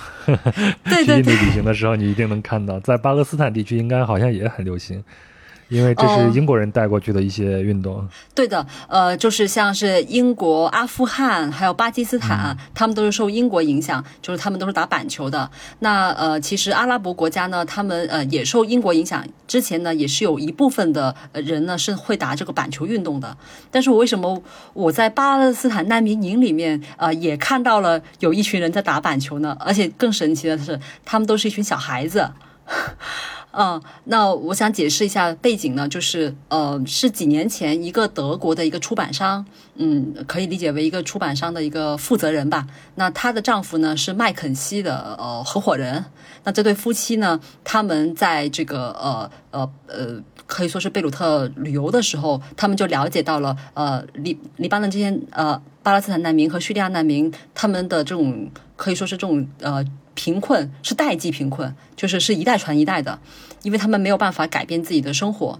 于是呢，他们呃这对夫妻就想有没有可能就是通过改变下一代的这种无论是呃性格、体能，他们对于呃呃教育、对于世界的认识和理解，然后从而来根本性的改变未来。于是他们在二零一八年的时候呢，他们就资助了呃这个难民营里面的第一支板球队。啊，叫做阿萨马板球队、板球俱乐部，然后就是资助了三十个小孩子，呃，开始教他们怎么样打板球。那我去的时候呢，就是一三呃二三年嘛，就已经过了五年了。那我其实就有在现场就遇到了那个第一批，就是现在已经成为了高中生了啊，这个板球俱乐部的呃运动员，他们呢同时也已经获得了这种初级教练资格证，目前已经有到四百个小孩子了。哇，对，就是你想，这个小小的一个难民营里面有四百多个小孩，呃，是通过这个俱乐部学习了解到了板球运动。在之前，他们其实，呃，在这么小的难民营里面，其实根本就是没有呃正儿八经锻炼的场场所的。那就是通过呃这样的一个呃规规范化的这种模式化的这种呃体育的运动，所以呢，他们就是一方面是长长身健体，另外一方面他们也学会了团队协作，他们也学会了面对挫折，他们也学会了领导力。比方说第一批那三十个小孩儿，现在就都是这种教练级的 教练级别的高中生了。最重要的是，他们目前就是呃，这支球队呢也是获得了英国板球基金会，然后还有这个呃国际板球协会他们的这种资金的赞助。我在现场其实呃还看到了他们的主教练叫穆罕默德，然后呢主教练。他其实就是来自叙利亚的，他是以前是生活在叙利亚大马士革，我还给他拿出了手机给他看，就是大马士革我刚刚从那回来带回来的照片，哎，我们还一起回忆。然后他还有跟我说，他说他们这个球队最特别的地方和其他阿拉伯国家，甚至和巴基斯坦和阿富汗都不一样的国家的一个呃区别是，他们的球队有一半的运动员是女生，而且他们是男女混训的。这个就是这个德国出版商在最早最早呃资助他们成立板球队的时候定下来的一个规定，一个原则性的一个规定，就是我们这个球队必须打破性别和年龄和宗教的差异。嗯。然后，所以我在现场其实看到了非常多包着头巾的女孩子，在这个运动场上面跟男生一起说说笑笑，啊，一起打闹，一起练习。对我的这种冲击是挺大的，因为我过去那一周我在叙利亚的时候，我是没有看到过叙利亚的少男少女在一起玩耍的。哎，可以想象这个画面。另外一个板球运动，可能据说啊是运动量最小的一项运动之一，所以也比较适合这个女孩子和男孩子同场竞技了。唉，怎么说呢？就是呃，就整个呃黎巴嫩哈，咱们说一百五十万的叙利亚难民，然后五十万的这个巴勒斯坦难民。这里面其中还有大概四十万这种就呃学龄的青少年，他们其实是属于一种失学状态的。我有问这些小孩子，我说呃你们是什么时候开始就正儿八经的上？因为他们跟我都是用英语交流的嘛。我们有问他你是什么时候开始就是能学会英语的？包括你英语这么呃交流这么流利？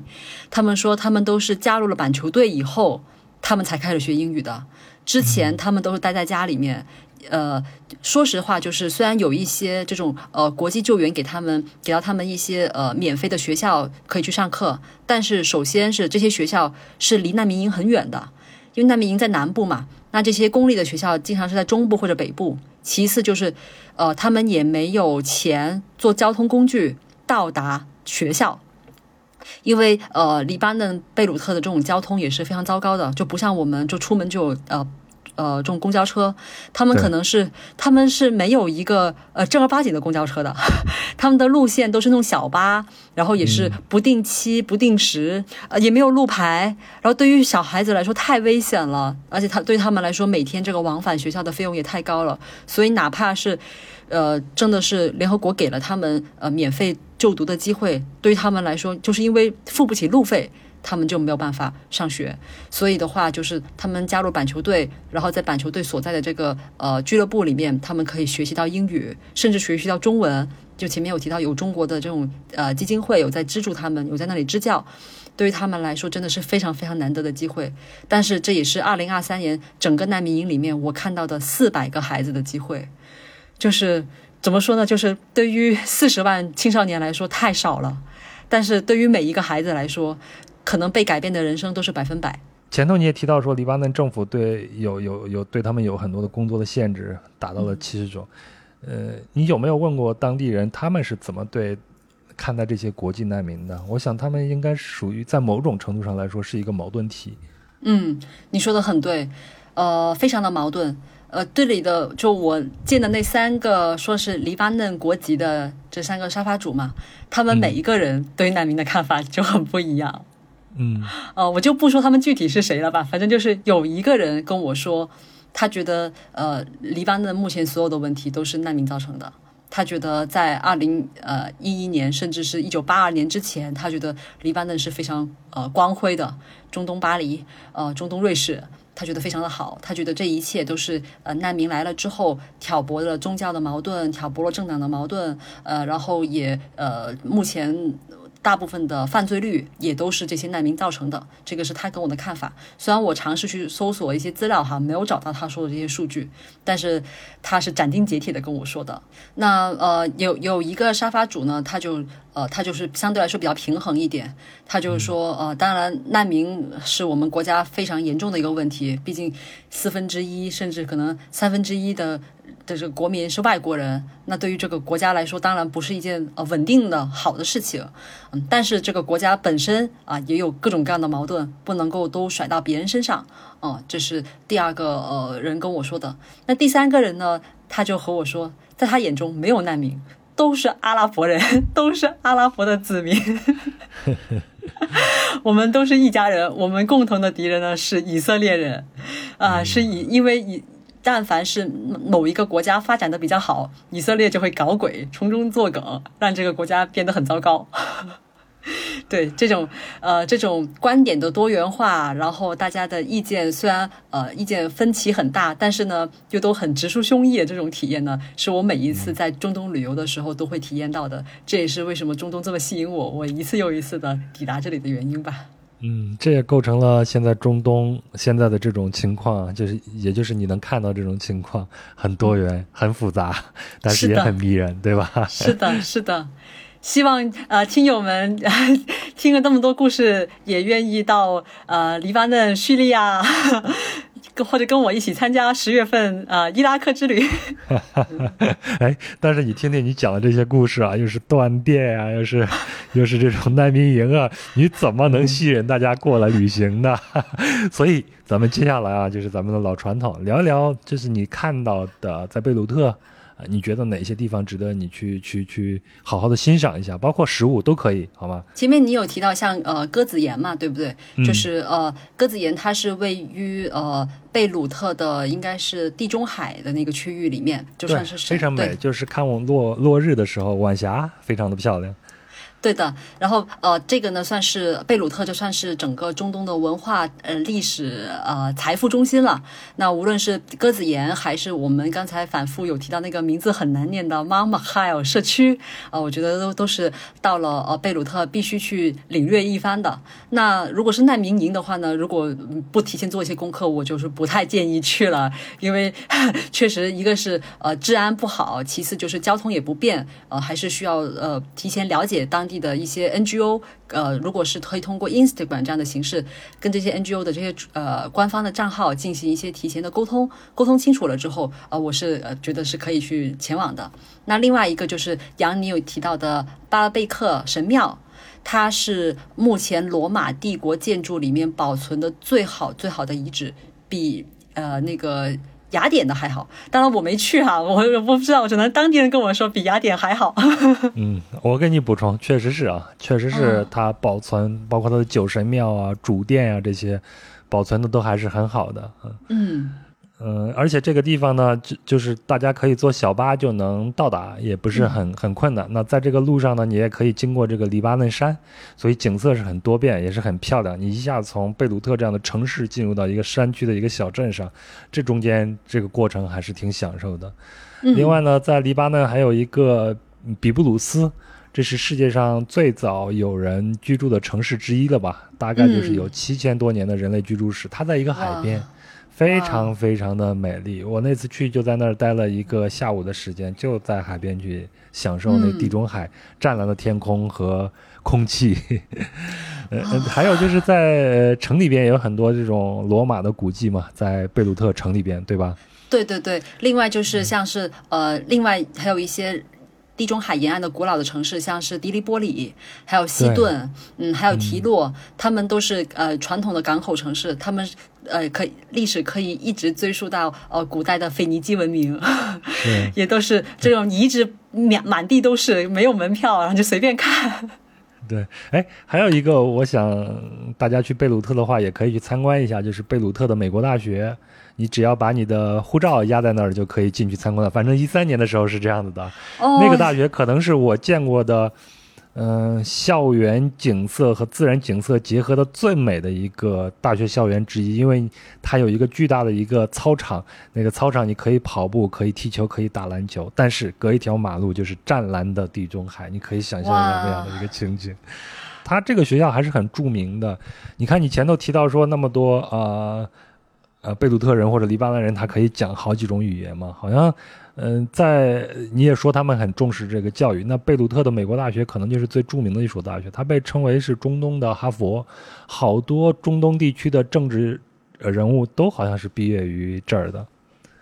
呃，还还还有一点，如果你是一个 NBA 球迷的话啊，呃，如果你是以前公牛时代的球迷，你应该记得史史蒂夫科尔，一个神射手。如果你现在是现在这个时代的勇士球迷的话，你知道他们主教练史蒂史蒂夫科尔，史蒂科尔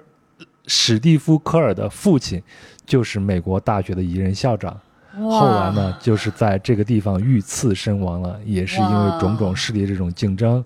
我殃及到他身上，然后他在这儿遇刺身亡了。天，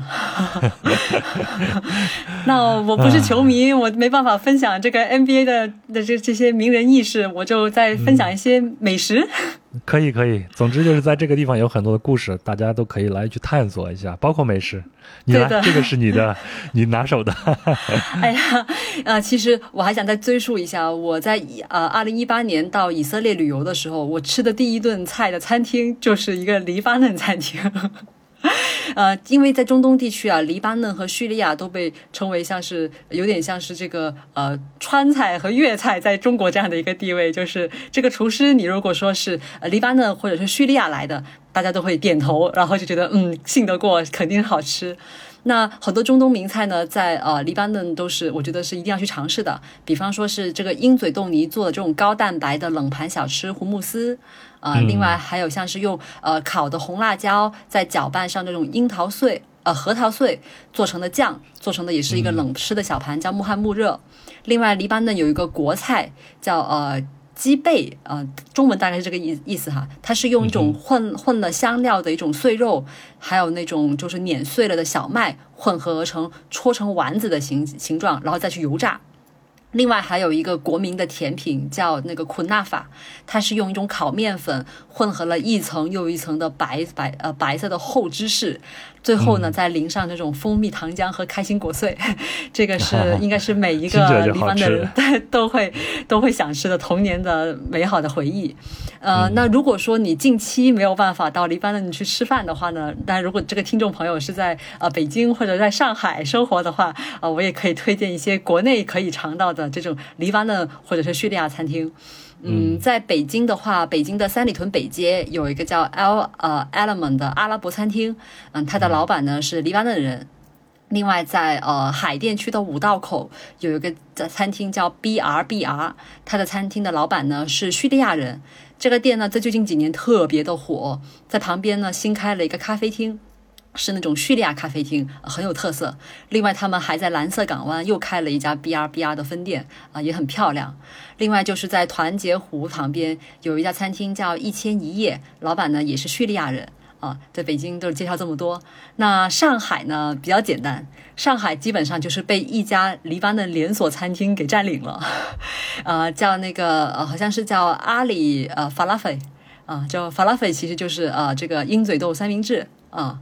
呃那个烤啊，不是叫那个鹰嘴豆烤丸子啊，就这个餐厅就呃也是目前在上海是好几家连锁店啊，大家可以在这里面呃先尝试一下这个离散的黎巴嫩人 制作的中东美食。嗯，哎，你说到这个烤丸子，又勾起了我遥远的回忆。一三年的时候，我住那个旅馆。我后来换到了就是那个艺术街区的那个旅馆，十五美金一晚上住一个床位，它楼顶有一个餐厅，卖的这个菲拉菲这个呃鹰嘴豆泥的这种炸丸子，两美金一个，哇，两美金一个，那真的是上海物价了。嗯，今天聊的嗯有沉重的地方啊，但是也有开心的地方，也勾起了我很多的回忆。嗯，呃，我想。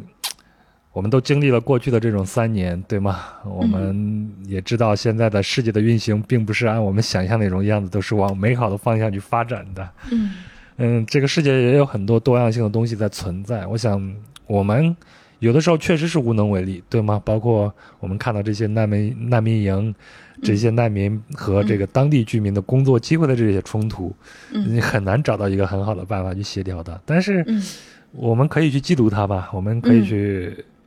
看到它，讲出来，让更多人知道它。嗯，是的，我觉得，呃，聆听、记录、讲述、分享这些，呃，都是都是有意义的。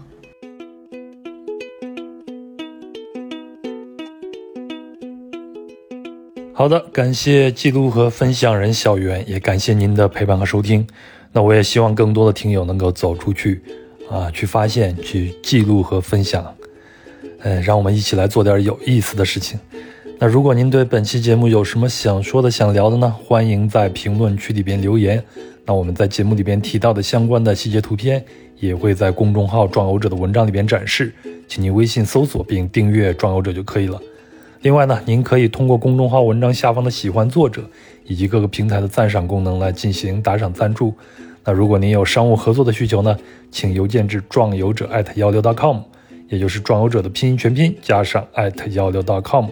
或者呢，添加微信“壮游者二零一八”，也就是“壮游者”的拼音全拼加上二零一八。那如果您要加入“壮游者”听友群呢，也请添加“壮游者二零一八”这个微信，然后呢，他就会将您拉到群里边。那接下来呢，我要感谢下为“壮游者”进行打赏赞助的朋友，分别是好啊，谢谢您打赏了两次。那还有徐徐，您也是打赏了两次，非常的感谢。